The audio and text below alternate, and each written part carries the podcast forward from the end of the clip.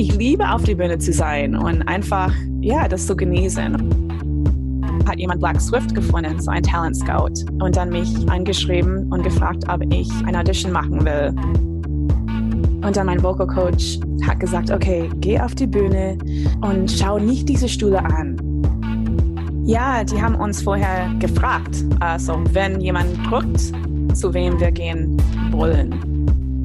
Das Lustige ist, dass Leute denken, dass ich so berühmt bin, weil ich auf Fernsehen war.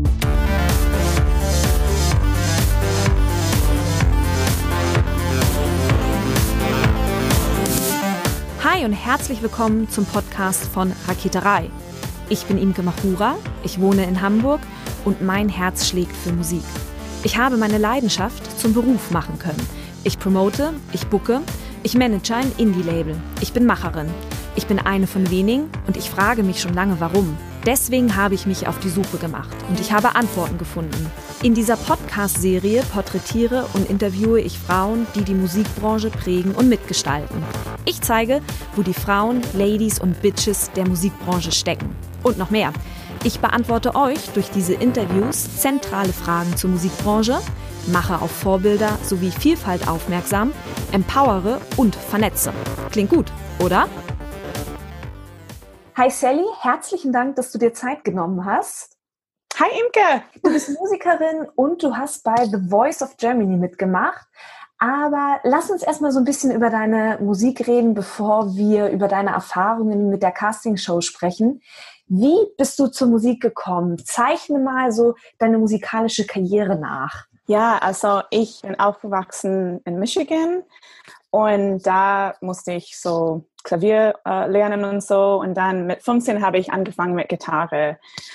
Und ich habe jemanden, einen Freund von unserer Familie, der war so ein Rockabilly-Mensch.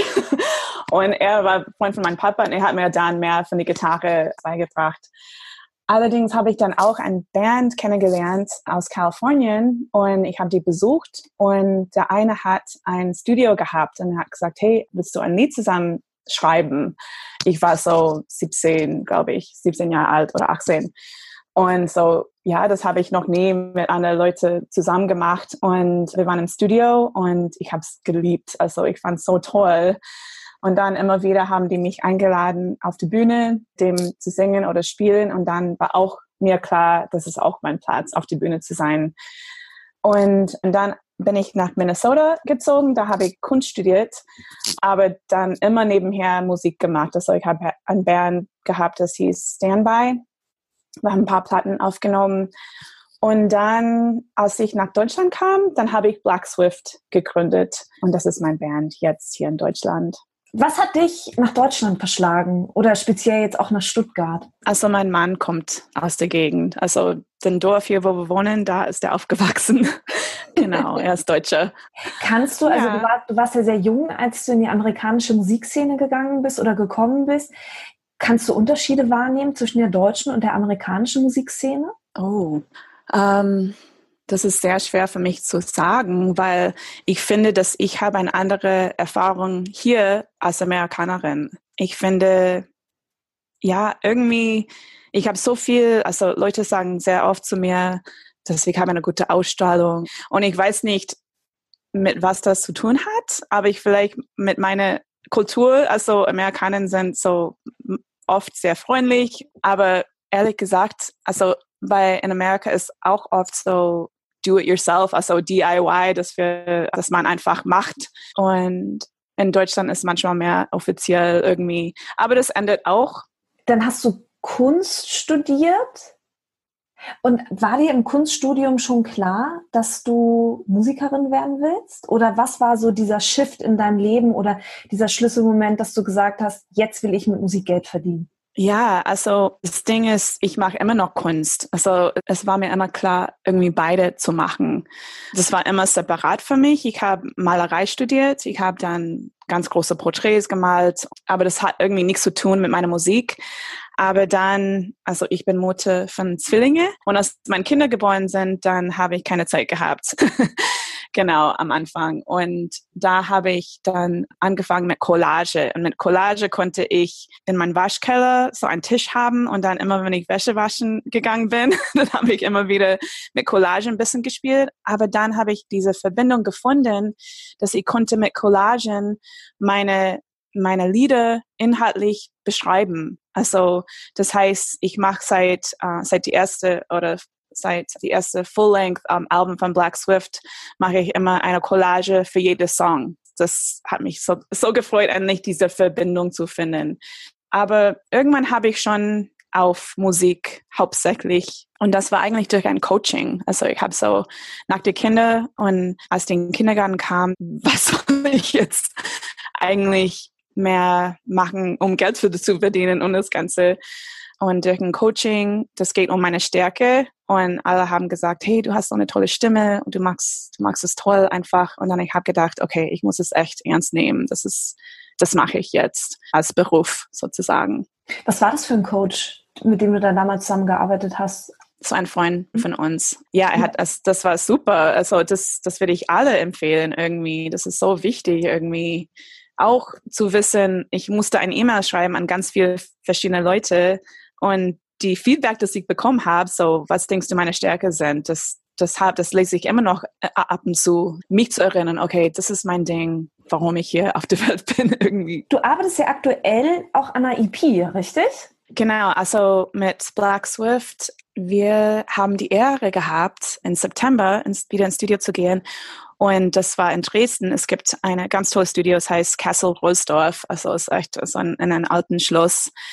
Und die Produzentin Sylvia Massey heißt sie und sie ist eine der Top-Produzenten unserer Zeit. Und uh, sie hat schon mit Prince und Melvin, Tom Petty, also eine ganz lange Liste von verschiedenen Musikern, die schon zusammengearbeitet hat.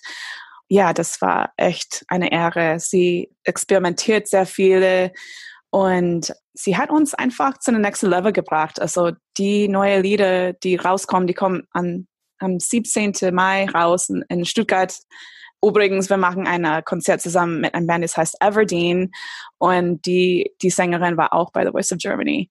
Aber auf jeden Fall, die Songs sind die beste, finde ich. Also, Wie hast ja, du die Produzentin gefunden? Also wir haben unsere letzte Platte auch da beim, beim Castle Rosdorf aufgenommen und sie hat ein Buch geschrieben und sie wollte schreiben über strange Locations zum Aufnehmen. Und dann hat sie so beim Led Zeppelin oder so, so diese Schlossgeschichte. Und dann hat sie Castle Rostov gefunden und die, die haben so diese Neve Console, also so eine alte Recording Console.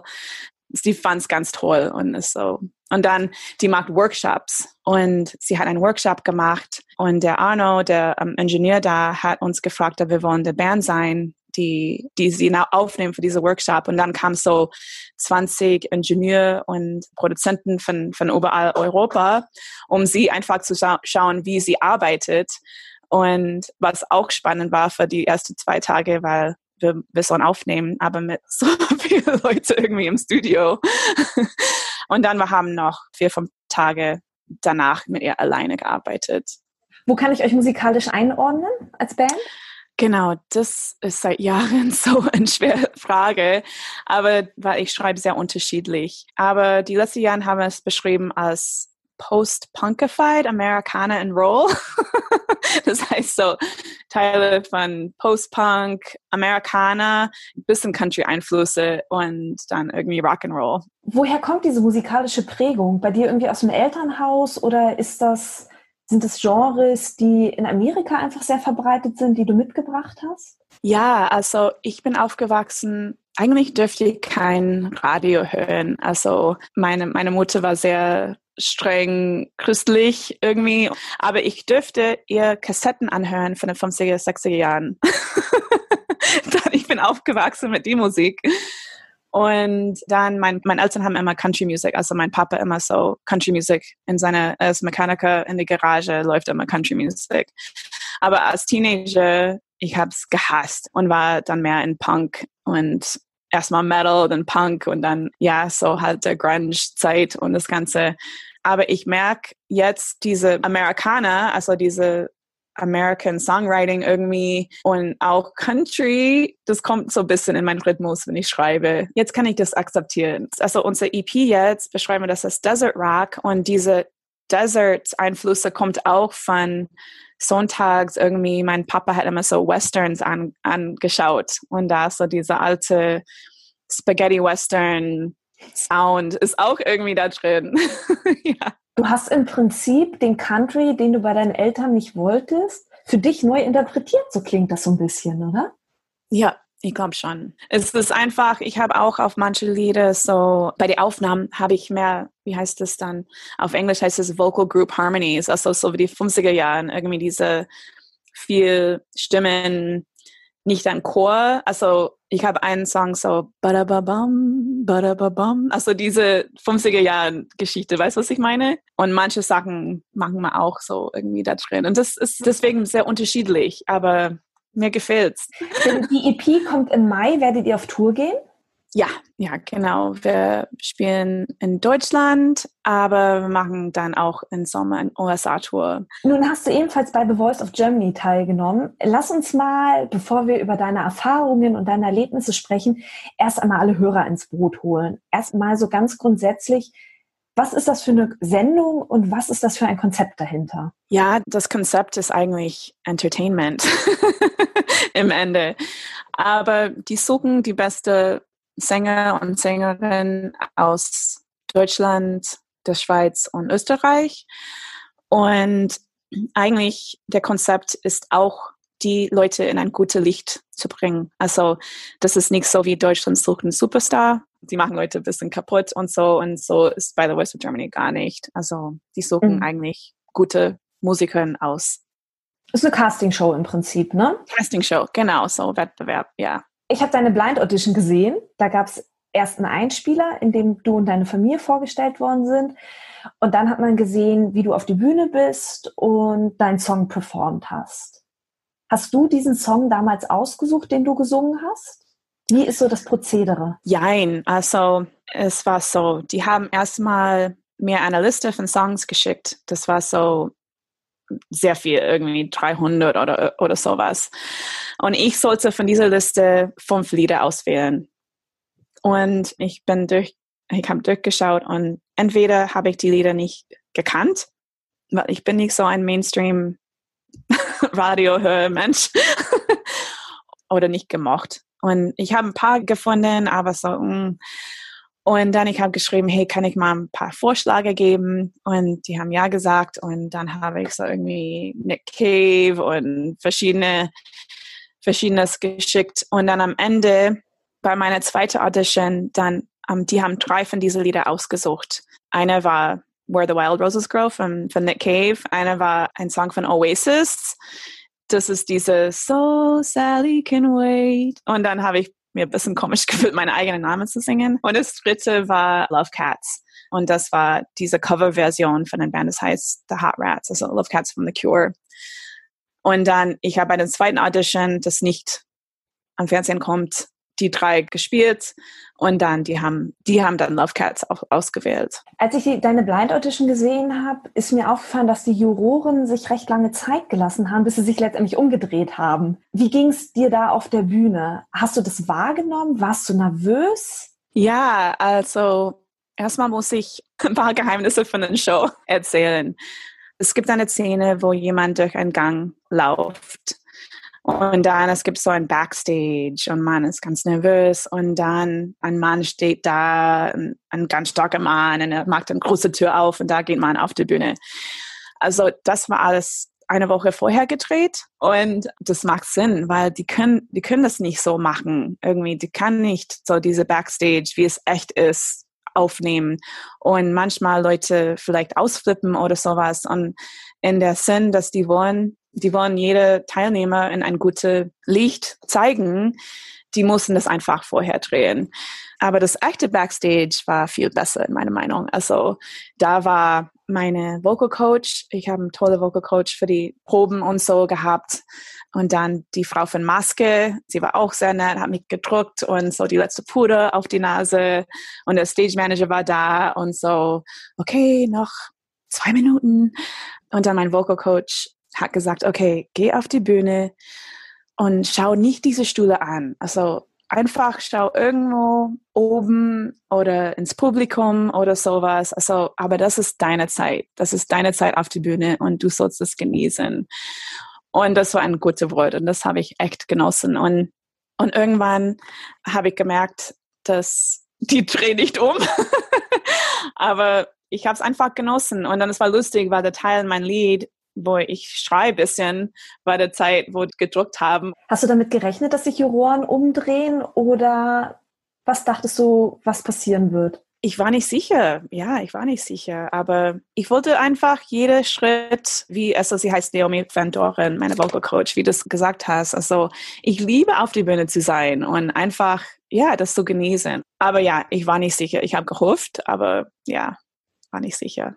Dann haben sie ja gedrückt drei von vier Teams haben ja, glaube ich, gedrückt, ne? Ja, ja, die äh, Team Fanta mit Michian Smudo von Fantastische Vier, Andreas Borani und Samu Haber. Genau. Yvonne Katterfeld hatte nicht gedrückt, ne? Genau. Hat sie gesagt, warum sie nicht gedrückt hat? Habt ihr da nochmal irgendwie drüber geredet? Also das ist nicht auf Fernsehen gekommen, was sie gesagt hat. Wir haben, also viel ist ausgeschnitten von unseren Gesprächen. Du hast dich für Team Smudo entschieden. Warum? Ich in Smudo, Stuttgart, represent. Ich habe mich gedacht, die sind, die kommen aus Stuttgart, das ist irgendwie so mein Stadt hier in Deutschland. Und ich habe gedacht, ich habe dann den Show dann irgendwann später angeschaut, also bevor ich auf eine Show bin, dann habe ich dann recherchiert und ich habe gedacht, die sind coole Typen. War dir vorher schon klar, dass du zu den beiden möchtest? Ja, die haben uns vorher gefragt, also wenn jemand drückt, zu wem wir gehen wollen. Und zwischen der Aufnahme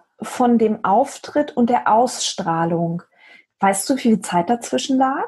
Also, ich glaube, das kommt im Fernsehen so in Oktober und es wird im Juli gedreht. Mhm. Lange Zeit, lange Zeit zum Warten irgendwie zu erzählen und so. Muss alles geheim bleiben. Lass uns mal über deine Teilnahme sprechen. Wie bist du überhaupt zu The Voice gekommen? Hast du dich beworben oder wie kommt man in diese Sendungen? Ja, das ist eigentlich eine lustige Geschichte. Also ich habe das Show nicht so gekannt. Ich habe vielleicht auf YouTube ein Blind Audition gesehen oder so, aber sonst habe ich es nie angeschaut. Und ich bin nicht so, ich habe ja auf mein, mein ein Sticker auf mein Auto, da steht Kill Your Television. und bin mehr so ein Underground-Mensch. Und ich habe das nicht so gekannt, aber ich habe so ein Coverband. Und in 2015 hat jemand mir geschrieben, auf mein Cover, die haben meine Coverband gefunden. Wir spielen so Klassiker von den 50er, 60er Jahren, diese Geschichte auf Hochzeiten und sowas. Und die haben, es heißt Gloria Clash, und die haben Gloria Clash geschrieben und gefragt, ob sie will auf The Voice of Germany kommen. Und, und damals in diesem Jahr bin ich nach Amerika im Sommer gegangen. Dann war nicht möglich. Und im nächsten Jahr hat jemand Black Swift gefunden, so ein Talent Scout, und dann mich angeschrieben und gefragt, ob ich eine Audition machen will. Und dann habe ich gesagt, hey, ich weiß nicht, ob das für mich ist. Ich bin keine Popsängerin. Ich, ich glaube, das ist nicht so meine Szene. Und ich habe gesagt, ich will auch irgendwie diesen Vertrag sehen, bevor ich das entscheide. Und habe gesagt, ja, man kriegt erst einen Vertrag, wenn man auf eine Show eingeladen ist. Und, und dann hat mich überredet, hat gesagt, hey, probier es einfach aus. Es gibt eine Audition in Stuttgart, kannst einfach hingehen und schauen, wie das ist. Und dann habe ich gedacht, okay, ich, ich probiere es aus. Die sind also aktiv auf dich zugekommen. Ja. Warum hast du dich letztendlich entschieden, dann teilzunehmen? ich will jede Chance nutzen, irgendwie meine Musik bekannt zu machen und meine Leute zu finden. Also am Ende, das war mein Ziel, meine Leute, meine Leute zu finden. Weißt du, was ich meine? Mein Tribe, mein die Leute meine Musik gefehlt. Dann hast du dich entschieden, du möchtest teilnehmen. Wie ging es dann weiter? Also nach dieser ersten Audition in Stuttgart, dann haben mich die mich eingeladen in Berlin. Dann war diese, diese zweite Audition mit diesen drei Lieder. Und dann, die haben mich eingeladen, ähm, teilzunehmen. Dann haben die mir diese, diese große Vertrag geschickt. Und da ging es auch mit einfach, was man anzieht und muss ich nach Berlin kommen und da bleiben. Das erste, ich glaube, es war nur zwei Wochen oder so oder drei Wochen. Du warst drei Wochen lang dann in Berlin mhm. während den Dreharbeiten? Ich überlege mir, also es war, also ich war dreimal auf dem Show und es war entweder so zwei, zweieinhalb Wochen bis drei Wochen jedes Mal. Als Sie dir den Vertrag hingelegt haben, erzähl mal so ein bisschen von dem Vertrag. Beschreib den mal. Sehr groß. also zwei Verträge waren das, ein mit Universal und ein mit Talpa. Das ist so die, die Fernsehproduktion.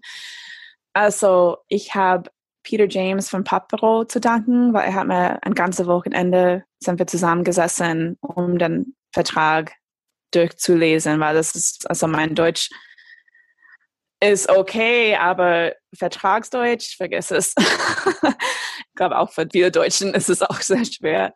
Ja, um, absolut. und er hat das für mich dann übersetzt, sozusagen, auf Deutsch. und dass ich konnte das so gut verstehen, was alles da drin waren. Und war schon Sachen, wo ich habe gedacht, ja, also wenn man gewinnt, war für mich ein bisschen Risiko, in das ich mag, dass ich so selbstständig meine Musik machen, also wie ich das will und so. Ich wollte eigentlich nicht gewinnen. Also das war nicht mein Ziel mit dem Show. Ich wollte nicht so weit kommen eigentlich. Ich wollte nur ein paar Mal auf Fernsehen kommen, dass ich, wie gesagt, meine Leute finden konnte. Ja, so es war schon ein Risiko für mich persönlich. Also für andere Menschen vielleicht nicht so, aber ähm, ich weiß, was ich will. Und vorzustellen irgendwie, dass wenn ich einen Vertrag mit uh, Universal kriege oder, oder so. Also das ist so ein Vertrag, wo die können auf mich wählen, wenn die wollen, nach einer bestimmten Zeit. Aber ich, ja, ich habe keinen Macht, kein Power irgendwie in der Vertrag. Es war schon für mich ein Risiko, aber ich habe gedacht, okay, ich, ich probiere es aus. Bis zu welchem Platz bist du gekommen bei The Voice? Also ich bin ausgestiegen vor den Live-Shows. Es gibt so Blind Auditions, Battles, Sing-Offs und dann kommt den Live-Shows. Mhm. Und ich war beim Sing-Offs dann, war meine letzte Auftritt. Ich stelle mir auch vor, bei diesen Verträgen, dass du in jedem Fall eine gewisse Schweigepflicht auch unterschreiben musst, oder? Ja, also da dürfte ich nichts auf Facebook, nichts also auf Social Media in das Ganze posten. Wie handhabt man denn sowas mit der Familie, wenn man mehrfach für einige Wochen in einer anderen Stadt ist? Darf man mit Familien und Freunden drüber reden über sowas oder wird sowas auch ausgeschlossen? Ich weiß es nicht genau. Ich habe ihr auf jeden Fall meiner Familie erzählt. ich glaube, es war mehr mit so, was kommt in die Veröffentlichkeit ja, aber mhm. man muss, man muss auf jeden Fall, wenn man einen Job hat und das Ganze muss man der Chef erzählen und es, ja, das, ich glaube, man, man darf schon mit Familien von, e, ehrlich gesagt, ich habe Vertrag, das war so viel, ich, die Kleinigkeiten weiß ich nicht mehr. Steht von vornherein fest, wer das Finale gewinnen wird? Nein, nein. Die haben sehr gut die echte Geheimnis der Show sehr gut von uns weggelassen. Also das gab bei den Blind Auditions, weil so viele Leute da waren am Anfang, Verschwörungstheorien, wie das ausgewählt wird und diese Videos zum Beispiel bei den ersten Auditions, die nicht auf Fernsehen kamen, die waren gedreht und dann vielleicht sehen die das erste Mal. Also alle haben so gelabert und das ist eigentlich mir egal. Also aber nein, ich glaube, ich glaube, die machen das schon bis zum Ende. War das das für dich das erste Mal, in so einem großen TV-Studio zu sein und Fernsehen so live zu erleben? Ja, das war eigentlich das erste Mal. Ich habe im gleichen Jahr habe ich noch eine tolle Auftritt. Das ist nicht so bekannt in Deutschland, aber, aber in Amerika sehr bekannt. Das ist so TED Talks. Ich habe einen TED Talk gemacht in, in Stuttgart und das war fast für mich noch mehr so, wow, ich komme auf TED. Ja, aber sonst, nein, das war mein erstes so großes Fernsehen. Sind die Shows wirklich live? Die Live-Shows sind wirklich live, ja. Also wir sind alle eingeladen für das Finale und da bin ich nach Berlin gegangen und das war toll, das war echt großartig. Die haben ganz tolles Essen und, und dann ein riesig Leinwand, wo wir alle backstage das alles anschauen könnten. Und dann am Ende haben wir zusammen gefeiert. Das war, das war großartig. Wie hast du denn, wenn du so längere Zeit immer mal wieder in Berlin verbracht hast, wie hast du denn die Zeit zwischen den Drehs verbracht? Was hast du denn da gemacht eigentlich? Also das war schon ein äh, volles Programm. Ich habe schon ein bisschen Zeit. Ich habe Freunde besucht, genau. Und sind wir zusammen auf den See gegangen mit den anderen Teilnehmern oder verschiedene Sachen, aber es war nicht so viel Zeit übrig. Also war schon fast jeden Tag was im Plan. Erzähl mir so ein bisschen, was, was genau habt ihr da gemacht? So Fotoshootings und Beiträge mhm. gedreht. So wie, wie hast du die Zeit da verbracht? Ja, also am Anfang, die haben uns äh, alles beschrieben, wie das alles passiert und so, auch so ein Tour gegeben von dem Studio und dann viel Interviews gedreht. Und dann war auch, es gibt ein Fernsehprogramm, aber, aber die haben auch so bei die Webseite ganz viele Videos und da könnte man ein, ein Lied spielen, das wird auch aufgenommen und auch Interviews auf die Webseite gestellt. Dann später, als ich weiterkam, dann weniger Leute waren da, dann haben die auch extra Dreharbeit mit uns gemacht. War so skeptisch am Anfang, aber ich muss sagen, The Voice of Germany ist, es gibt tolle Leute, die da arbeiten und ich war sehr respektvoll behandelt. Ich habe am Anfang gesagt zu dieser Talent Scout so, hey, ich muss authentisch bleiben. Ich kann nicht irgendwie so irgendwas spielen, was mir nicht gefällt oder was anziehen, was oder was auch immer. Ich kann nicht, ich muss mich bleiben. Und er hat gesagt, ja, das, das wollen die eigentlich. Die wollen, dass die, die Teilnehmer authentisch sind. Und dürfte ich so sein. Es hat mir so Spaß gemacht mit Maske und irgendwie zu schauen, was, was für ein Outfit und was schwierig, weil die haben gesagt, kein Schwarz anziehen. Das ist eigentlich, was ich immer anziehe. Warum nicht? Warum solltest du kein Schwarz anziehen? Das ist irgendwie mit dem Licht und Kamera, das saugt irgendwie das Licht oder weiß ich nicht. Also es kommt nicht gut ab von Kamera. Das war schön, also Leute kennenzulernen und auch bis heute, dann habe ich tolle Leute kennengelernt, dass ich noch mhm. in Verbindung bin. Nun warst du im Team Smudo. Wie viel Zeit hast du tatsächlich mit den beiden verbracht? Also eigentlich, wenn die Kameras gelaufen sind, dann waren wir zusammen. Aber später, als ich weiterkam, dann haben die uns, dann waren die mehr dabei. Aber ich verstehe das voll. Also das ist so viele Leute und die haben deswegen ein Side Coach, heißt es. Und das war bei Team Fanta, das war DJ Tom Miller. Und er ist der Produzent von die Fantastische Vier. Und dann, er hat das zusammen gemacht mit einem Vocal Coach, sie heißt Tina Frank.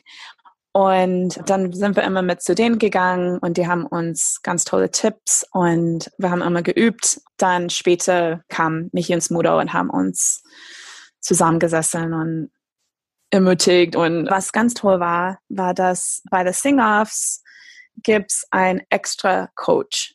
Und in diesem Jahr bei Team Fanta war das Robbie Williams. Was für mich lustig war, ist, dass in Amerika ist Robbie Williams nicht so bekannt. ich habe meine Schwestern angerufen, so, hey, uh, Robbie Williams kommt als Extra Coach. Ja, wer ist es denn? er kam und er ist großartig. Also er ist so toll. Er ist echt, also ich, ich, ja, wie gesagt, ich habe seine Musik nicht so gekannt. Ich musste auch so ein bisschen recherchieren. Aber als Person war es so nett und am Anfang haben die gesagt, hey, we need to speak English because of Robbie. Und ich habe gesagt, yes. Und dann später ist Robbie zu mir gekommen nach dem Dreh und wir haben zusammen ein bisschen geredet und so. Und dann bei dieser, dieser Dreh, das, das war eigentlich übrigens meine Auftritt, wo ich glaube am meisten nervös war, weil ich meine, irgendwo zu spielen, wo es gibt ganz, ganz viele Leute, das ist schon, schon was, ja. Aber nur für drei Leute zu spielen. Und es war, ich musste mein Lied üben, die ich nicht so viel Zeit gehabt zum Üben. Und da steht auf der Bühne Michi und Smoothie und Robbie Williams. da musste ich für die drei mein Lied üben. Und ich habe es gesungen und Robbie hat so nette Sachen gesagt. Also hat irgendwie gesagt, hey, du bist eine von uns. Und dann hat er gesagt, okay, warte, bitte könnt ihr die Kameras ausmachen, ich will Sally was sagen. und dann er hat mir gesagt, also ich sag's dir, Imke, aber ich habe es nicht gesagt bei The Voice of Germany. Die haben mich später im Interview so, und was hat er gesagt zu dir? Ich habe gesagt, nein, das erzähle ich nicht. nein, er hat nur gesagt, hey, wenn du auf die Bühne gehst, dann einfach schau auf die Kameras sing in die Kameras rein, weil da sitzen ganz viele Leute und die, ja, genau, nicht nur im Publikum da in Berlin. Ja, das war sein Tipp für mich, einfach in die Kameras zu schauen. Hast du jetzt noch Kontakt mit den Fantas? Oder war es nach, als du bei The Voice raus bist, der Kontakt dann auch weg? Also ich habe Kontakt mit die PR-Managerin von Fantas. Also Nash heißt sie und sie ist so toll und sie hat gesagt, hey, wenn du irgendwas brauchst, dann komm einfach zu mir und sie war immer dabei, hat immer gestrahlt so und sie haben dann uns geholfen. Bei unser letztes Album hat sie uns mit PR geholfen. Wenn ich jetzt irgendwie an die Fantastischen Vier denke, was können Hip-Hopper einer Rockmusikerin sagen? Wir müssen alle performen, wir müssen alle also ich meine, wie gesagt, bei die Proben und so, und so war immer DJ Tomella und Tina Frank, den Vocal Coach da. Und also ich habe nie Vocal Training gehabt. Also das war eigentlich mein erstes Mal, dass ich so einen Vocal Coach gekriegt habe. Und ich habe viel gelernt. Also ich muss noch eins finden. So, die haben tatsächlich mich mehr geholfen als mich ins Mudo. Allerdings mich ins Mudo haben mich sehr ermutigt, Mittlerweile ist ja die Staffel durch, die ist abgedreht, die ist im Fernsehen gelaufen. Wie ging es, nachdem die Staffel im Fernsehen ausgestrahlt wurde, für dich weiter?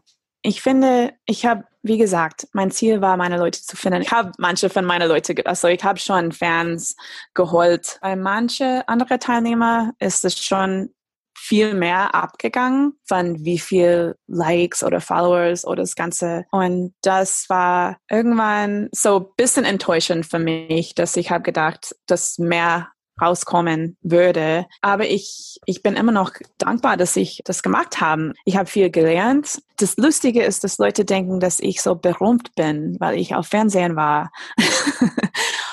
Und vielleicht, das, das mich manchmal so, nein, ich bin nicht so berühmt. Nur am Anfang, vielleicht Leute haben mich gemerkt auf dem Fernsehprogramm beim Einkaufen oder so, hey, du warst bei The Voice in Germany und so. Aber dann war das nicht so, auch in Ordnung. Aber dann habe ich Shows gekriegt, weil Leute haben gesehen, dass ich auf Fernsehen war und so für mich ist die Show nicht so, sage ich nicht wichtig, aber wie gesagt, ich bin nicht so, ich gucke nicht immer Fernsehen, so das ist nicht so eine. Aber für manche Leute ist es sehr wichtig. Also kann man quasi sagen, du hast schon irgendwie Fans oder Unterstützer dazu gewonnen, nicht in dem Maße, wie du es dir gewünscht hättest. Und hier und da hat es dir Türen geöffnet, aber der große Durchbruch blieb im Prinzip aus. Ganz genau. Ja, ganz genau war das. Ja. Also eine, eine Fan, das ich geholt habe, war eigentlich einer der Fahrer. Also bei den Sting-Offs, ich habe gedacht, okay, jetzt habe ich es geschafft. Jetzt bin ich so ein Rockstar, weil ich bin in Berlin angekommen, im Flughafen, und da hat mir jemand mehr abgeholt, sein Fahrer.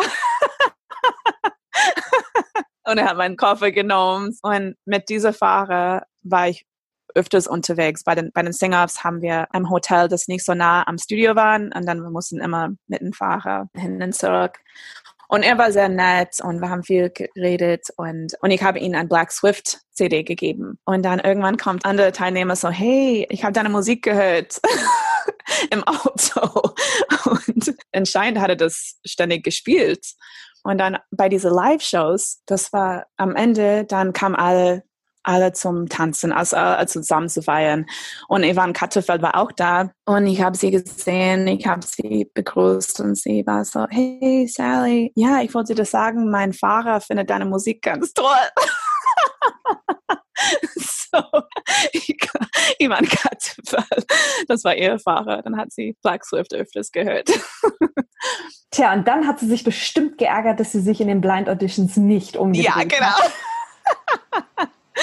ja. Sally, gibt es noch irgendetwas, das du hinzufügen möchtest? Ja, also falls es gibt Leute, die, die das auch machen wollen, also wie gesagt, ich persönlich habe eine tolle Erfahrung gehabt und ich würde es empfehlen. Es macht richtig Spaß, wenn man diese Risiko, also bestimmt ist der Vertrag schon anders und so, aber können auch gute Chancen sein, nicht nur Risiko. das war Sally Grayson. Herzlichen Dank, dass du dir Zeit genommen hast. Gern geschehen.